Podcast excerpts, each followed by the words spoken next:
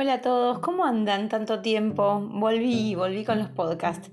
Eh, bueno, como buena impulsiva, empecé haciendo uno por día. Voy a hacer uno por semana.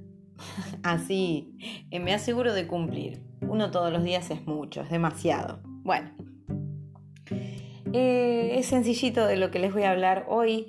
es lo que estamos diciendo dice mucho de cómo estamos, solo que no nos escuchamos. Entonces, eh, muchas veces en una conversación con un otro podemos estar diciéndole, ¿por qué? ¿Por qué siempre me pasa lo mismo? ¿Por qué me pasa esto?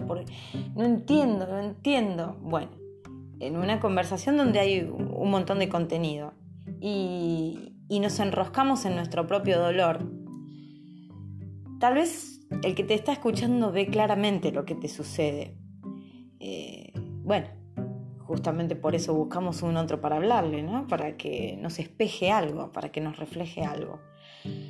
Bueno, a veces el otro puede llegar a sincerarse absolutamente y decirnos algo de lo que ve y muchas veces tiene que ser muy piadoso porque observa algo y no se atreve a decirlo. O muchas veces por ahí percibe algo pero no, puede decodificarlo.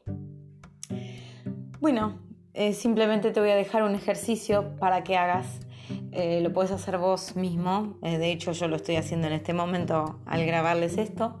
Es poner la grabadora del celular y tener una conversación con el celular, como si fuera una persona. Es un ejercicio. Y si no, también si te animás, eh, si tenés un encuentro, una charla con alguien, poner el celular a grabar, bueno, avisarle a la persona que tenés enfrente eh, y después escúchate.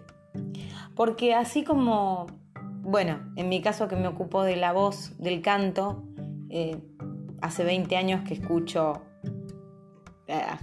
creo que no hubo ninguno que, que evitara decir esto, todos al menos una vez han dicho, qué horrible que es mi voz, qué feo que es escucharme, qué feo que es escucharse, eso es lo que más he escuchado. Bien, entonces, eh, así como a uno le, resulta chocante escucharse porque en realidad uno no se escucha, sino que uno eh, escucha el retumbe del sonido dentro del cuerpo, pero no se está escuchando desde afuera, eh, entonces está bueno escucharse porque escuchando tus grabaciones es ahí donde empezás a conocerte.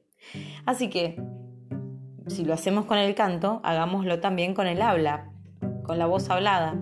Entonces te propongo que converses con vos mismo, con tu celular o con un amigo, que lo grabes y después te escuches. Y vas a encontrar muchísimas respuestas. Un abrazo grande, que tengan una hermosa semana. Chao.